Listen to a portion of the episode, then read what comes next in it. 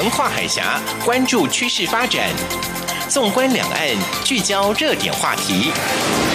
两岸新闻桥提供台湾与大陆的新闻动态，为资讯的交流互动搭起沟通的桥梁。欢迎收听《两岸新闻桥》。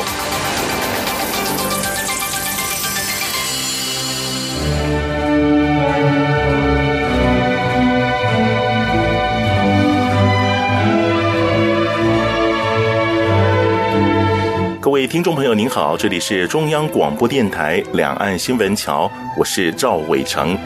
这几天呢，我在台湾看了一个电视节目，那这里头的来宾有台湾人，也有些外国人啊啊，他们谈论一个话题，我觉得很简单，为什么要争论不休呢？呃，题目是什么呢？就是早上起床的时候呢，是要先刷牙还是先吃饭？这个问题我觉得太简单了。我活了四五十年，就是早上起床就先刷牙嘛。结果呢，这些外国朋友的答案是什么呢？是吃完早餐再刷牙。哇，这个中外来宾啊，彼此都有自己的论点。外国朋友一致认为应该是吃早餐然后再刷牙。那台湾的朋友当然觉得，反正就是嘛，你早上起来嘴巴还有些细菌，怎么会先吃早餐呢？那这个问题，我想能够引起两方的争论，想必呢应该有个正确答案。后来呢，我就打电话问我一个啊亲戚，他是牙医师，我就问了，到底是早上起来就刷牙，还是要先吃饭呢？结果牙医师给我的答案真的太惊讶了。医师的回答是吃完饭再刷牙。当时呢，我晴天霹雳啊！为什么是这样的答案呢？医生说啊，早上起来呢，哎，吃个早餐，饭后二十分钟再刷牙。你会觉得早上起来脏的话呢，是要先用清水来漱口。等饭后二十分钟刷牙才是最健康的。那尤其是喝了酸性的饮料或是吃了酸性的食物之后呢，一定记得刷牙。原来这就是正确答案。没想到，哎呀，自己四五十年的习惯原来都是错的啊！那当然，医师也告诉我啊，呃，这个刷牙呢，温度呢不要太冷，也不要太热，因为牙膏里头主要成分呢是摩擦剂还有氟化物。他们是有做过实验的啊，就是牙膏里头成分能够最有效的发挥是在三十七度 C 左右，也就是跟我们体温的这个温度接近是最好的，太热反而不好。这也是医师给我的答案。那如果您是先吃早餐再刷牙，那表示您是对了。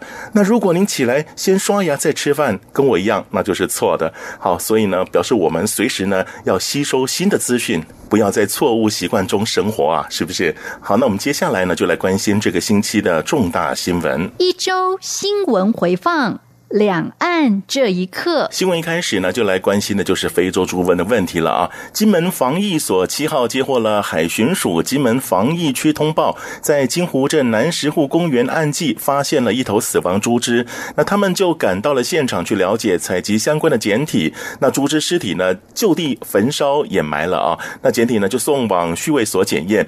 农委会依动物传染病防治条例规定，即日起禁止金门地区猪只与土母体、内脏、生鲜以及加工产品禁止输往台湾本岛以及其他的离岛。县府表示，检体检测流程大概需要两天作业时间。那检测结果如果是阴性的话呢，会马上的解除管制。所以呢，金门还是有点倒霉啊。这个猪只从大陆飘过来，没想到他们要 要遭受这样的一个待遇啊。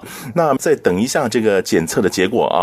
那中国大陆一名旅客十一号呢，寻小三通入境金门，携带一根香肠，通关的时候被。被查获了，那这是禁止旅客携带肉制品入境以来第一宗啊小三通遭受遣返的案件。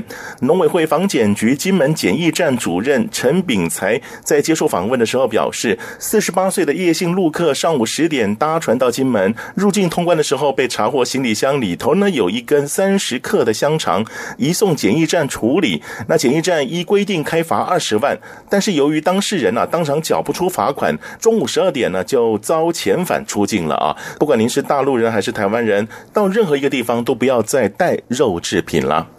那针对世界动物卫生组织在北京举行了非洲猪瘟专家会议，台湾是被排除在外的。中国国台办发言人马晓光十号说，这项非洲猪瘟防控工作组会议是由世界动物卫生组织 OIE 在北京举办的。而一段时间以来，民进党当局不断的借非洲猪瘟疫情防控做政治文章，目的就是要进一步破坏两岸的关系。那说到这个，我们台湾才在上一个月啊，三。月七号、八号邀请了中国大陆的，还有英国、俄罗斯、日本、南韩、泰国、越南等这些国家的专家，在我们台湾的台大召开二零一九非洲猪瘟预防与控制国际研讨会，那交流一些防疫的资讯。那与会的中国大陆专家，呃，虽然是没有公开的演说，但是呢，他们也有参与，也有聆听啊。所以你看，我们是有诚意的邀请大陆的朋友来参加，而且台湾的防疫工作又做得很好。直到会议开始呢，我们都没有收到回应，真的是很遗憾啊。另外呢，非洲猪瘟还是一样的在蔓延。中国农业农村部七号发布，西藏自治区林芝市发生了非洲猪瘟疫情。目前三十一个省市自治区，仅剩下海南省没有传出猪瘟的疫情，那其他已经沦陷了。接下来谈到的是，呃，有关于中资的问题啊。之前曾经发生永丰金控旗下的永丰金正香港子公司永丰金正，因为违法接受中资龙丰国际委托下单投资大同，并且涉入大同经营权。那金管会在二零一七年五月开罚了六十万，并且限龙丰六个月内出清大同的股份。但是外界认为财罚金额太低了。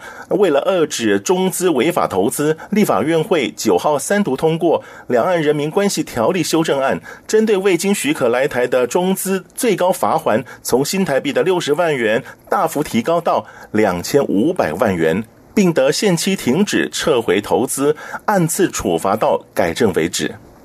好，再来呢，这个是呃挺敏感的啊，就是香港西九龙裁判法院九号上午就占中案进行了裁决，占中发起人戴耀廷、陈建民和朱耀明遭到裁定串谋公众妨扰罪名成立，其余六人也各有罪名成立。那陆委会晚间就表示，占领中环行动是香港民众争取民主、普选和和平的抗议行动。政府对于占中人士遭控的罪名成立感到遗憾。陆委会强调，以国家强权、法治武器侵犯天赋人权的政府，非但无法获得民心的敬重，更凸显一国两制的危险本质。陆委会指出，人必自侮，而后人侮之。香港移交中国大陆二十一年来，中共不断的侵蚀香港的政治自由、人权以及法治，是港人以及国际社会对一国两制信心下降的主因。另外有个信息也是最近比较敏感的，关于台湾的部分。不过呢，是一位法学专家邵子平，他本来是台湾人啊，他办理了中国身份证，遭到废止台湾户籍，所以呢，邵子平质疑这样的一个举动呢是违宪的，表示将反台对移民署提告。那移民署八号表示，依台湾地区与大陆地区人民关系条例相关的规定，台湾地区人民不得在中国大陆地区设有户籍或是领用大陆地区的护照。同时呢，依废止台湾地区人民身份以及户籍作业要点规定，移民署若得知台湾地区人民在中国大陆地区设有户籍或领用大陆地区的护照者，应通知当事者户籍所在地户政事务所废止其在台湾的户籍，并通报相关的机关。那针对这样的一个规定呢，呃，邵子平他也是要提出告诉哈。那移民署表示，全案的依法处理并没有违误，如果有不服行政处分者，可依法。法提起行政的救济。移民署说明，邵子平如果要回复台湾地区的人民身份，可检具财团法人海峡交流基金会验证注销中国大陆地区户籍及曾在台湾设有户籍的证明文件，依在台原有户籍大陆地区人民申请回复台湾地区人民身份许可办法，向移民署申请回复台湾地区人民身份。所以呢，这也是之前大家在探讨的啊。呃，我们台湾还是坚持要有中华民国的户籍。那您有中国的身份证，可能就抱歉了啊，您要择一做一个选择了。那曾经鼓吹武统台湾的中国学者李毅访台演讲，因为他所持有的是观光签证入境，不得发表演说。移民署限令李毅十一号出境。行政院发言人古纳斯表示，行政院长苏贞昌得知此事后，指示陆委会与移民署调查。发现李毅的签证确有违法事实，也认为这个事情呢是有国安的疑虑。那古拉斯表示，国家安全是至高的原则。李毅持有美国的绿卡，以观光之名申请入境，却从事与入境目的不符合的活动，已违反了大陆地区人民来台从事观光活动许可办法第十六条第一项第一款。那有事实足以认为有危害国家安全之余，正愿请移民署等相关机关依法办理。移民署说，考量李毅过去鼓吹武力统一台湾的言论，有事实认定危害国家安全和社会安定，经会同大陆委员会审查，依大陆地区人民来台从事观光活动许可办法规定，废止李毅入境许可，限令十一号出境。如果李毅不愿出境，就强制的执行。内政部也表示，李毅将被列为不受欢迎人士，未来也将管制其入境。所以，虽然台湾有言论自由，但是也不能用一些煽动性的言论来破坏整个国家社会的安全啊！这是我们的原则。呃，台北市长柯文哲十一号上午会见了上海市台办主任李文辉，还有上海市政府台湾事务办公室副主任李肖东等六人，磋商双城论坛相关事宜，并在会后受访时表示，双方达成一个想法，就是连接北台湾与长三角的经济，强调从没有争议的部分着手。So 陆委会下午就举行了一个例行记者会，发言人邱垂正回应相关的提问时表示，西五条提出之后呢，陆方积极推出经涉融台策略，以经促统意图非常明显，地方政府应该慎防中共的相关操作，地方与中央应通力合作，促进经贸交流发展，并维护国家安全利益。邱垂正说，看到陆方企图以大湾区作为以经促统工具，相信有智慧的台湾人都会明辨。诡计不会落入中共欺骗圈套。两岸地方政府进行区域经贸合作，只要不预设政治前提，符合我方相关规范以及优势互补经济原则，才有助两岸的健康互动。另外呢，我想，呃，我们台湾朋友可能也要注意一下啊，因为为了因应第二届“一带一路”论坛，北京世界园艺博览会亚洲文明对话大会将陆续登场。四月下旬到五月下旬，外地寄往北京的邮件快递一律呢是二次安检，会场所在的行政区更将三次安检。官方呢并要求各邮局还有快递业者在各个环节严格把关，严防枪械弹药、刀具、化学品、爆裂物以及非法出出版品进入寄递管道，好，所以其实大陆其他省份的朋友也要特别注意一下，在寄这个邮件到北京的时候呢，真的要特别小心注意这个内容物了啊。最后这个消息呢，本来应该是蛮娱乐的，但是后来觉得这有点过了头了啊。那可能是因为今年是六四天安门事件三十周年。那大陆网民指出，张学友演唱的《倩女幽魂二》电影主题曲《人间道》，因为呢被视为暗喻六四，所以呢最近遭到苹果音乐 Apple Music 中国区等主流音乐网站全面的下架。那综合大陆网络信息，有网民啊是在微博发文指出，在苹果音乐中国区，张学友一九八九年出版的专辑《梦中的你》原本排在第六首的。的人间道已经被移除掉了。那这首经典名曲呢，是在一九九五年出版的张学友精选集《真爱》当中呢，也被消失了。人间道呢，是由已故香港音乐人黄沾在一九八九年创作的，都三十年了哈，怎么会把歌给下架这样的一个消息呢？这到底哪里出了问题呢？我们先来听听看这首歌到底有什么样的问题点。旧日江山为什么变成了血海滔滔？什么是不归路？问人间，到底道在哪里找？歌词中有一句“旧日江山为什么变成了血海滔滔？故园路怎么是不归路？问人间到底道在哪里找？”其中的血海滔滔，还有无间道，有人认为是指涉当年中共镇压六四民运的情况啊。那苹果他们这样的一个举动，就是自我先审查，就是把可能会受到议论的这些歌曲呢，先给剔除掉了啊。那虽然最近没有听到官方对于这首歌有什么意见，不过呢，在大陆有些歌曲的确也是蛮敏感的。那这可能是业者他们自行的一个审查情况。那蛮可惜，这样的一首好歌呢，现在给剔除掉了啊。不过张学友以后还是会唱很多好听的歌曲的。好，那我们先听首音乐，稍后呢为您进行热点聚焦栏目。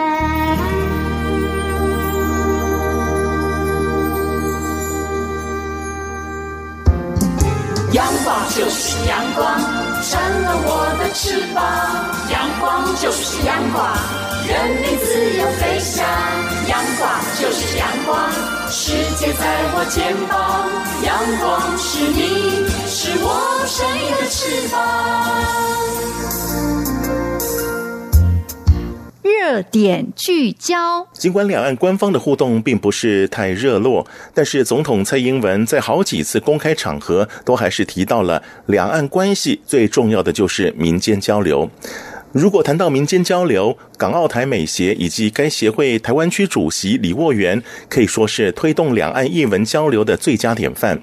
像二月份的时候，海南省琼台画院院长也是格尔木美协主席刘培军就特地来台湾参加港澳台美协理事暨两岸书画名家邀请展。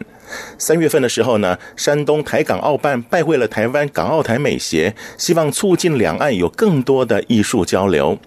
李沃元主席和港澳台美协，他们在行公益善举也是不落人后。比方说，前几天四月八号，李沃元主席率领五十多位的团员成员，共同捐赠了近七十幅作品到高雄响应港澳台美协理事画展暨慈善义卖晚会，借此来回馈社会。今天节目中，我们就邀请港澳台美协台湾区主席李沃元老师来分享近期和大陆艺文界进行了哪些交流活动，还有获得什么样的交流心得。李老师您好，您好，主持人您好。其实我想啊，我们做节目最清楚了啊。从去年到现在，有关于两岸的译文活动，时常出现您的新闻啊。啊，您这一段时间所做的一些民间的译文交流，真的是很让人很让人心羡哈。因为有很多的呃两岸的杰出的画家都在您的筹办之下呢，呃，让国人可以看到他们的一些作品。那这边我就想请教一下，我们先谈去年好了。就以我们这个港澳台美协这样的一个单位来讲，去年呢。在两岸的互动方面，您有哪些收获呢？去年比较特殊哈，就是现在两岸比较冷哈，但是我们协会跟大陆还有跟香港啊，还是有一些活动哈。比如说去年很特殊，诶，在七月份的时候，我到青海格尔木。哇，这么远地方啊！青海省格尔木，那格尔木那边是就是有胡杨林，对，然后那边有沙漠哦。那我们常常参加江南啦、采风写生啦、好杭州啦、富阳啦这些都有，但是就是说，哎，反而沙漠倒是。一个我们住台湾，对我们讲是一个很遥远的一个名词哈，我觉得很好玩，看到很多骆驼啊，骑在骆驼上面哈，我我还真是骑，因为以前有一次到哪里啊，到那个甘肃啊，就我要骑骆驼，他说超过五十岁以上不能骑，就我现在六十岁了，哎，在在青海那可以骑，我就就就特别骑了骆驼去感受那种这种这种情怀哈。我觉得像我们去去看了，然后去跟他们交流，然后后来他们今年年初格尔木的画院的院长刘培钧刘院长，哎，他们也到台湾来，我们在年会的时候也招待了他们，他们把几十幅的作品以沙漠以格尔木为主题也带到台湾来展，所以我们港澳台美协展览。不仅是两岸的名家展览，而且其实也涵盖了格尔木，就是胡杨林的一个专题特展。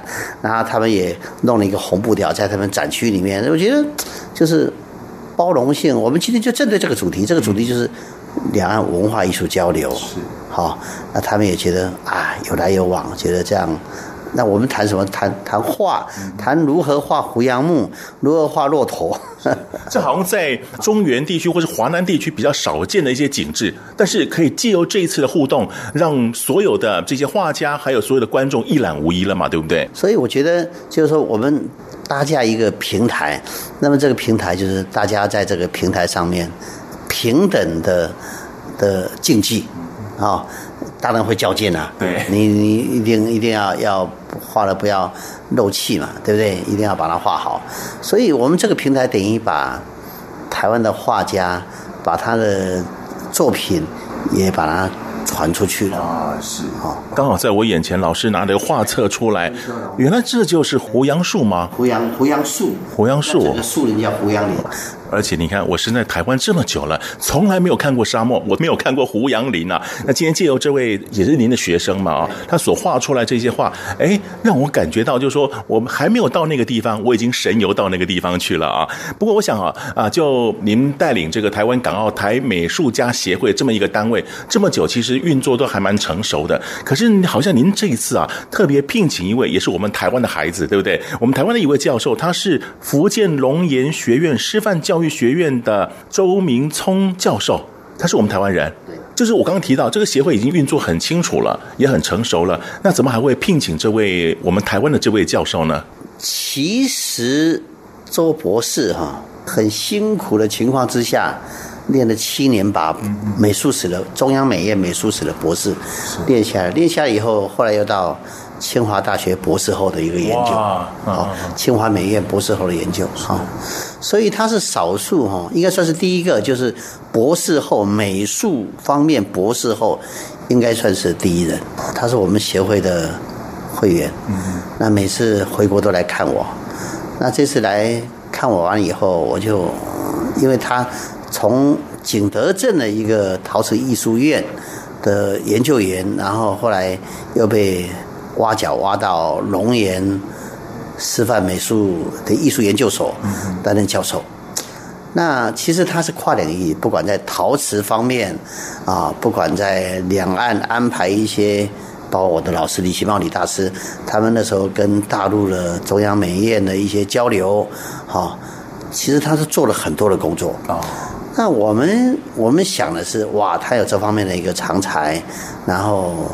我们台湾人，我们总会想到说，哎，台湾有这么一个特殊的一个人，那这个时候我自己以前两岸艺术联盟有聘他担任我们陶瓷艺术研究会的主任委员，嗯嗯，好，然后这次刚好我们有一个新的组织叫做港澳台美术家协会，我在想，哎，是不是又可以帮我们的会员跟大陆架构一个交流的平台？好，那他等于是台湾人在大陆嘛，嗯嗯，对不对？然后。呃他有他天时地利的一个条件嘛，而且又是我们台湾很优秀的人才哈。等于是在在美术史的研究上面的话，有也少有人比他像他那么的专业哈。所以我们觉得好的人才在我们协会里面，我们总。希望让很多人知道，所以起心动念当然是有私心，为我们台湾人的一个私心了。好，那我想这次我们还有一个画展是艺海同舟啊，像贵单位的这个画展常常都在举办，也提拔了很多人才啊。那这一次的艺海同舟，它是什么样的一个构想呢？它是由一个香港的一个画家啊，就是叫蔡豪杰啊，他是一个很。很殷实的一个商人啊，事业做得非常好。那么他以前早期他是厦门师范美术系毕业哦，哎，他也是画家，画的很好。那我是在大概五年前哈，在中国大陆全国美展的时候，然后他是代表香港得奖，我是代表台湾得奖哦。那我们就就坐在一起，然后一聊，然后觉得说，哎呀，你这个台湾两岸艺术联盟已经呃。两岸已经挂了二十一个招牌啊，就是挂我们两岸艺术里面，比如山东美术创作基地啦，上海美术创作，挂那么多牌。他说，如果我将来有美术方面的组织可以跟你结合的话，那就可以造福更多港澳台的一个一个同胞在美术上面交流。所以从那个时候认。认识完以后，哎，他就说：“哎，我就要你了，啊，我台湾我就找你帮忙。”我们也希望借由这个平台，让台湾的画家到澳门去展览，到香港去展览。嗯，我们也推荐了很多台湾画家，他走出台湾。其实我们一直在强调这个这个想法，就是台湾画家走出台湾，不要有框架。对，就是你你你不要把自己，我只有在台湾，嗯，你去比较。澳门人他们的创作情怀，我讲澳门是地方虽小，但我有感动哦。我想有感动是有一天我到珠海去交流的时候，经过澳门，那刚好过夜。呃，澳门的一个美术协会的曾国明副副主席他说：“他说李主席，他说你今天晚上你要参加我们一个文人雅集。”我说：“他说。”你一定要参加。他：“这个文人雅集从成立到现在已经有六十五年了。就是说每一个月的第二个礼拜的礼拜二晚上七点，每一个月第二个礼拜的礼拜二晚上七点，自发性的喜欢书画艺术的每个人缴自己吃饭一百块钱吃饭的钱，然后当天大家聚在一个地方，协会就把所有的挂钩啊、宣纸、笔墨纸砚通通准备好，然后文人啊就在那边。有的写，有的画，然后写完以后把它挂起来，然后完了以后，你要送人你就送人，你不送你带回家，你要捐给协会也可以。就是哎，大家在文化艺术探讨，他说这个事情已经延续六十五年了。所以这是一个文人雅士彼此以画会友的一种方式啊。对对，我们把台湾的画家他们长处优点传达出去，我们也吸收别人的长处啊。哎、看了我我好震撼啊！我说我说。我其实我原来对于澳门我还真是没有认识，但是这件事情我对他们尊敬。好，那我想李沃元老师啊，他不但是跟大陆的一些画家协会都有一定的互动之外，同时呢，现在港澳台呢也整合在一起，为了就是让我们台湾的画家可以走出台湾，让更多人知道我们台湾画家他们的一些优点长处。同时呢，我们也要知道别人的长处在哪里，我们也可以好好学习别人的优点嘛，对不对啊？我们刚刚提到了，我们李沃元老师跟香港、澳门这边的一些画家协会呢，都做了一些互动，所以呢，会有艺海同舟这样的一个画展啊。但是我知道，好像近期一月、二月就已经有举办了，不在不同的地方。那我们稍后再来谈谈有关于在别的地方举办这样的一个画展，他们有什么样的优点？我们稍后呢，再来请李沃云老师来帮我们做介绍。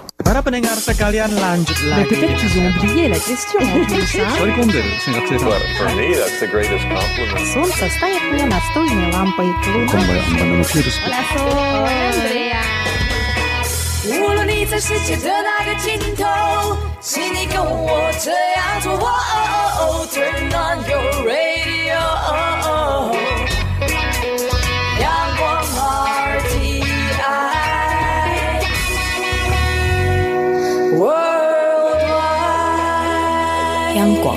联系世界的桥梁。这里是中央广播电台两岸新闻桥，我是赵伟成。节目当中，我们邀请到台湾港澳台美协主席李沃元老师。那刚刚提到了，啊、在协会这个部分呢，不仅是在两岸方面的艺文有所交流之外呢，现在呢，整合成两岸四地，就是中港澳台呢，彼此呢都有一个平台，让所有画家都可以在这个平台，世人呢可以看见他们的一些作品啊。刚刚我们提到了这次的艺海同舟啊，其实一月份是在。香港举办的是不是？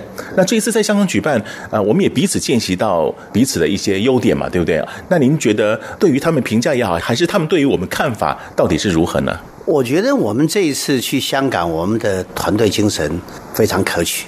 呃，首先我提到我们在作品的增建方面，我们对国内的很多协会啊。呃，包括中国美协、中国画协会很多画家，还有理事长，我们有邀集哈。所以在作品邀集完了以后，我们经过初选完了以后啊，因为主办方他赋予我们的一个想法，就是说台湾能不能提供啊四十五件的作品啊？因为大概总共展两百幅嘛，好，那台湾大概四分之一嘛，啊，山东，然后港澳台哈。那我我们当然也就领领受了这个分配嘛，然后我们初选出来以后，我是行政负责，台湾行政负责，所以我做了我做了一个决定，这个决定是我们自己决定的。我在想，如何让台湾的画家去参与，而且很光荣的参与，嗯，好，所以我就定了一个，因为台湾。他他是怎么入选的？然后他有没有有没有名次？啊，哎，我是行政，我可以决定啊。所以在三十五件呢，我们大概这次展览展了四十，展了五十件。好，因为我们大概有十三个评委，加上两个以前得过第一名的画家，哎，邀请参展，所以加上我们这次选出来的三十五件。哦，就五十件啦。后来我跟主办方说，我们要增加五件，他也是同意了啊。那我对这三十，除了评委之外，这三十五个参展的画家，我是怎么处理？我那天在评审的时候，我是召集人，我就跟大家报告，我说我们今天要选出五个一等奖，十个二等奖，十个三等奖，十个优选奖。嗯，我本身我非常清楚一件事情，画家在他的经历里边呢，写他的画历，你可以写我在港澳台艺海同舟这个展览里边，我是台湾第一名。嗯，我是台湾一等奖，所以。你这个时候为什么不多拉几个一等奖，不拉几个二等奖？这是跟他一辈子的，他这个可以写在上面了。而且每个都在水准以上的哈，都很杰出的。我已经经过筛选出来了，对不对？你为什么这个时候不给他们一个一个终身的荣誉？对不对？哎，而且他这个以后，他也一直在讲你港澳台的展览，他参加了，也一样把你这个抬头也不断的宣传出去了。所以，我们其实是智慧到香港，到最后的话，我们总共成型的人数是二十八位，我们整个团队去了二十八个人，蛮蛮庞大的 一个团体啊。我知道哈，我知道香港他们在地当然人比较多嘛，花卉香港到香港方便嘛，但是我知道澳门只来六个，大陆。山东美术馆只有七个人来，哇！所以我们最盛大哎，所以我们台湾去了二十八个。啊、我致辞的时候，我都会做一件事情，就是请所有得奖的台湾画家站起来，大家鼓掌，嗯、请大家啊一个一个拿了奖状，跟我们港澳台的这个。蔡豪杰蔡主席啊，跟大家一起来合影，每个人觉得好开心呐、啊，而且是荣耀啊，他受重视，对，他是以第一名，是以二等奖、一等奖的身份被邀请参与社会，给他们信心，而且让他们知道这是一个荣誉嘛，对不对啊？那另外，我想二月份这个好像也蛮盛大的啊，是港澳台美协理事暨两岸书画名家邀请展，可见这好像参与的人也不少。他在。他们在香港展览完以后，我们两岸艺术联盟还有我们港澳台美协，我们每一年的元宵节前一个礼拜六啊，都是我们年会的时间。那么年会大家如果只是拜年的话，跟美术好像没有什么太大的关系。对呀、啊，吃吃喝喝就结束了。所以后来我我们在在三年前，我们就在张荣华文教基金会啊，我们在国际会议厅啊，就把它整个场包场下来。那包场下来，我们想说，除了当天用餐，我们希望每个人把自己今年当中参加两岸四地交流的作品也展出来，而且是以我们港澳台美协的会员为主。那么我们大陆也邀，我刚刚有提过，我们邀请青海格尔木画院他们一行。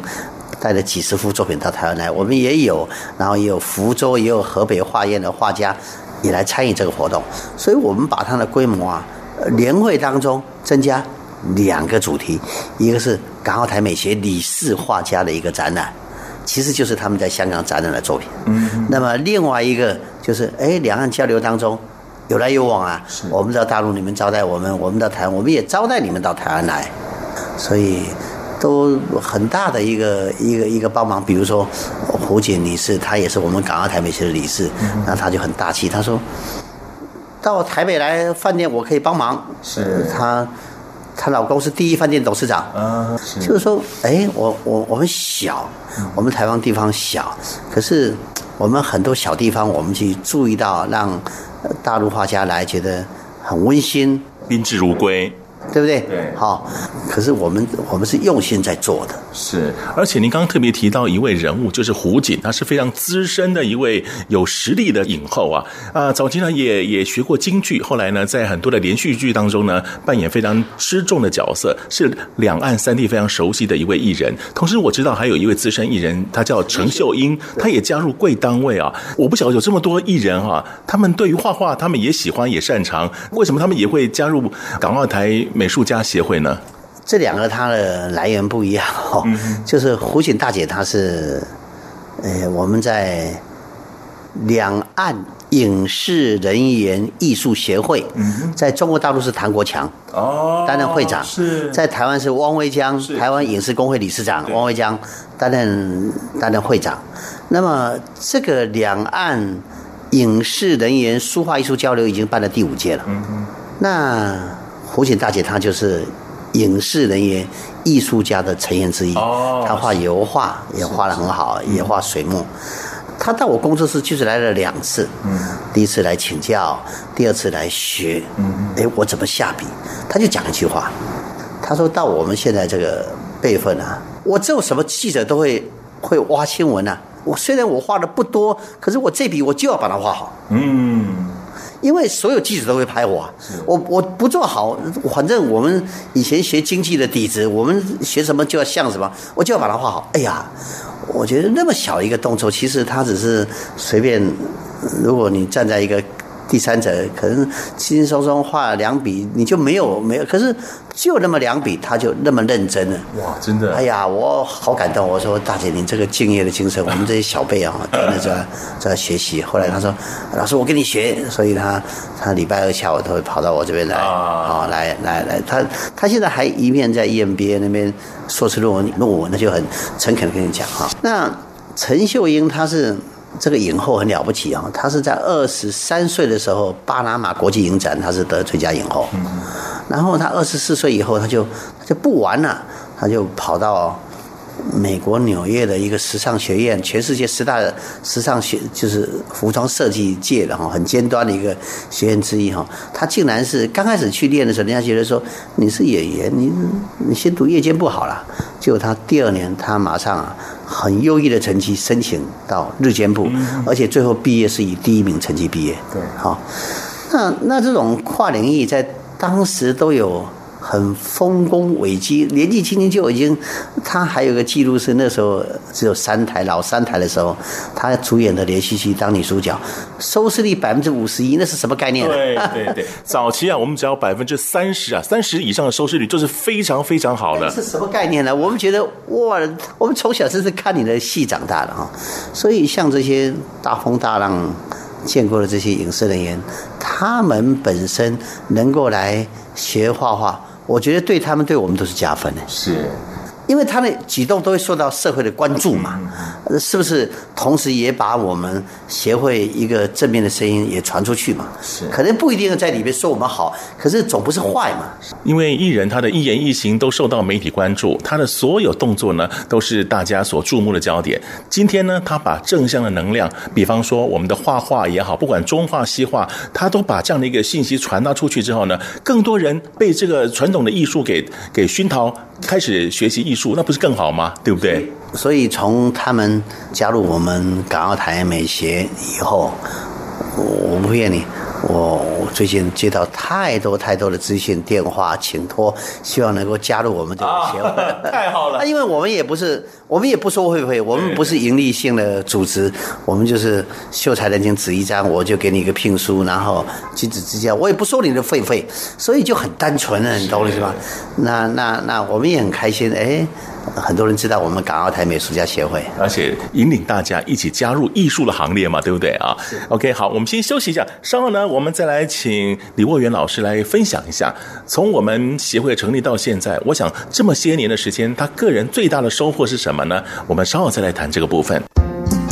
阳光就是阳光，闪了我的翅膀，阳光就是阳光，人民自由飞翔，阳光就是阳光。世界在我肩膀，阳光是你，是我生命的翅膀。这里是中央广播电台两岸新闻桥，我是赵伟成。节目当中，我们邀请到这位来宾是港澳台美协台湾主席李沃元老师。刚刚呢，老师还特别把这个媒体所报道的，哇，这个报纸啊刊登这么多，把我们台湾的一些艺术家呢都在香港这边都亮相了嘛，对不对啊？不，老师，我想请教一下，像您推动两岸，现在应该说是两岸四地了啊，那这样的彼此的艺文的交流啊，自己最大的收获是什么？或者我们协会呢最大的成长是什么？第一个哈，我们让他切入中国在书画主流的一个平台，比如说，我们协会有办一个叫做海峡杯两岸书画大赛，那这个其实是大陆办，我们是台湾的主办方。然后在中国大陆，他们作品的甄选大概是两千三百件作品里面挑出两百件，我们台湾是大概是在一百五十件作品当中挑出五十件，所以。这一部分对台湾是是优惠的哈，然后他们大陆的参加的方式是作品不退件，参加了就是主办单位的，然后将来你得奖，他帮你印画册，你得前几名给你奖金。那我们台湾从六年前的时候参加这个活动的时候，我就讲得很清楚，我说我是台湾主办方，第一个台湾没有这个规矩，作品一定要推荐。你认为推荐有困难，我认为没有困难，我派我的秘书专程去厦门把作品拿回来，亲自送过去，亲自拿回来。所以台湾变成台湾的性质是，我不参赛，我参展。那在这个平台里面，它的水准自然就高了。所以在六年当中哈，我们推荐的画家大概超过三百位以上。你看，他中国大陆他是厦门办，可是它是针对啊中国大陆全国征件，所以变成我们是不是在一个很重要的平台里面，让我们的画家有一个竞技场，去看看别人做什么，了解自己到什么程度。对，好，那哎，大陆他因为这个可能跟他们主办单位的人人力的能够做到多少程度哈，所以他大陆很多。比赛他都是不推荐的，好，那我们台湾我们就认为说，画对我来讲多珍贵啊！我我随随便便你怎么处理我都不知道，我干嘛随便折腾我的画？好，所以这部分我们有我们的坚持，因为你去想嘛，我们台湾五十件最多得奖得奖两个嘛，那其他四十八个，嗯，对不对？所以我们就是坚持作品要推荐，把台湾的这个重视每一位画家。别的单位重不重视我不知道了，至少我两岸艺术联盟，我港澳台美协，我是重视的嘛，所以我把你作品，把你裱好，然后画册带回来，奖状带回来，送到你画家手里面。哇，这非常尊重每一个创作者哎。对呀、啊，那哎，你可以很骄傲的跟你的小孩，那比如说我们每年的年度呃展览的时候，我们也把他们作品都展出来，然后。他在大陆得奖入围，哈，我们台湾再给他颁一个奖状，哇，他小孩子家人来参加他的展览，觉得，哎，爷爷参加这个有点有点本事，有点尬死哦，对不对哈？就是让他家人，让他的小孩子做一个好榜样，是，也增加了两代三代之间的沟通的话题了，对不对啊？而且把那个画，哎，就在厦门展览了，带回台湾来展览，就是我们如何把这个连接，把它连接，让他觉得很温馨。是，那我们港澳台美协啊，未来还有什么样的计划呢？我们会把我们这个平台尽量做大，为什么？因为我们有一个地方，我们是站得住脚的，就是说不盈利。而且我们是以服务，而且是带台湾人走出台湾的这个这个想法，就是说架构交流的一个平台。反而我们没有去想说我们会不会赔钱呢？嗯嗯。比如说以海峡杯来讲的话，那每个参加的人，我就告诉他说，这些作品我请我的秘书专程送到大陆，展览完以后。送回来，而且帮你裱好，而且到时候每个人的画都印在画册里面。那么我一个人收一千块钱台币的作业费，嗯嗯，我就跟你讲好了。哎，我五十件五万块来回，我费用都够了，对不对？剩下有结一点的钱捐给协会。哎，我不靠这个赚钱，可是我不会因为做什么事情让我倾家荡产。嗯嗯，我觉得很多制度我们要去思考它的合理性、长久性。哎。他裱一张画就花一千块了，在台湾一千两百块啊，我只收你一千块，干嘛？把你的画在大陆裱比较便宜，但是我们来回的机票，主办方他不会负担我这个机票的费用嘛，对不对？我们去把你的作品保护好，把你带回来。嗯，我们很实在做这件事情嘛，这样我们是不是可以良性循环？因为这个制度它可以长久。我跟李老师碰面非常多次啊，那也做了很多次的访问。每一次在访问当中啊，都得到啊这个两岸的译文信息啊，有非常大的一种震撼。因为很多人对译文都是忽略的，认为说工作事业最要紧。但是呢，谁知道译文可以陶养我们的身心，然后呢，让我们在生活当中得到更多更多不同的收获，包含你的食衣住行方面，你的生活起居方面，都可以因为艺术而得到一些良性的改善。那我想，李老师您的推动实在付出太多了。但也从每次的展览过程当中啊，所获得那种反响啊，我相信啊，您您也觉得非常骄傲嘛，对不对？我觉得我们很开心做这件事情啊。那这些事情是在反映我们的生活，就好像刚刚我跟你分享的一样，就是说，哎，比如说有大陆的客人来，然后我说。今天大家能够聚在一起都是缘分。今天在场每一个人没有配角，都是主角，所以待会我们每个人只能讲三分钟的话。你介绍你自己。好，那最后时间有剩，我们给大陆贵宾再讲，少数人再讲一次。啊。哦，这很公平啊。有时间多我就再给你多讲啊，大家都是一样。你今天你说你的国家多了不起，我也觉得我的国家很了不起。但是大家是很平易的、平等的方式在在相处。然后一面介绍的时候，大家一面用餐，很轻松的。大家知道，要不然哇，你要是碰到某些人喜欢讲话，通通是他在讲。那那个发髻大家都是陪酒，嗯，都是陪吃，所以可以发现啊，李沃元老师在潇洒的个性当中呢，还是把一些台湾的美术呢带向国际。那我们今天也非常感谢港澳台美协台湾主席李沃元老师接受访问，谢谢您，谢谢谢谢。好，听众朋友，我们先休息一下，稍后再回到两岸新闻桥。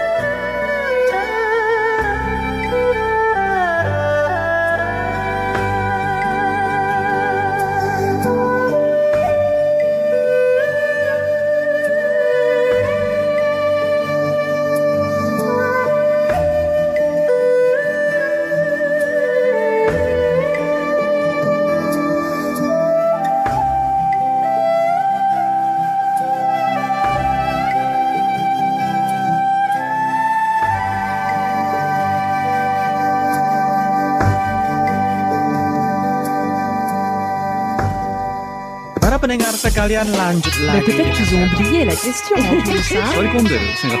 For me, that's the greatest compliment. Солнце стоит мне настольной лампой. Hola, Sol. Andrea. 无论你在世界的哪个尽头，请你跟我这样做。Oh, turn on your radio.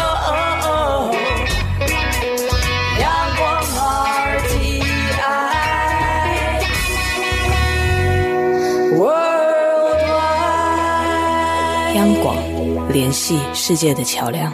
答信时间。这里是中央广播电台两岸新闻桥，我是赵伟成。今天在这个栏目中，我们要回答听众朋友的来信。啊、这是来自于贵州的一位杨小姐。她说呢，她原本也是来自于外乡，她是住在广西，非常喜欢贵州的环境，所以呢，到贵州居住了一段时间。对于台湾呢，她也非常的向往。啊、呃，她想问，台湾什么样的季节来玩会比较适合呢？这个倒是难倒我了，杨小姐。因为我认为任何一个地方啊，不只是台湾啊，一年四季应该各有风情吧。那如果是问我的话呢，我个人比较喜欢秋天，因为呢，秋天不会太热，也不会太冷，秋风吹来凉凉的，我比较喜欢这样的温度，这样的气候啊。但是我知道很多大陆朋友，他们也蛮喜欢冬天来的，因为他们说台湾呢跟大陆比较不一样啊，因为大陆四季比较分明一点，也就是春夏秋冬温度是很明显的。那台湾感觉呢是很温暖的，所以他们喜欢冬天来到台湾。哎，这是有一派人士的看法。记得年初的时候，我还报道这样的一个新闻啊，他们说很喜欢春节的时候来，可以感受一下那种传统的过节气氛。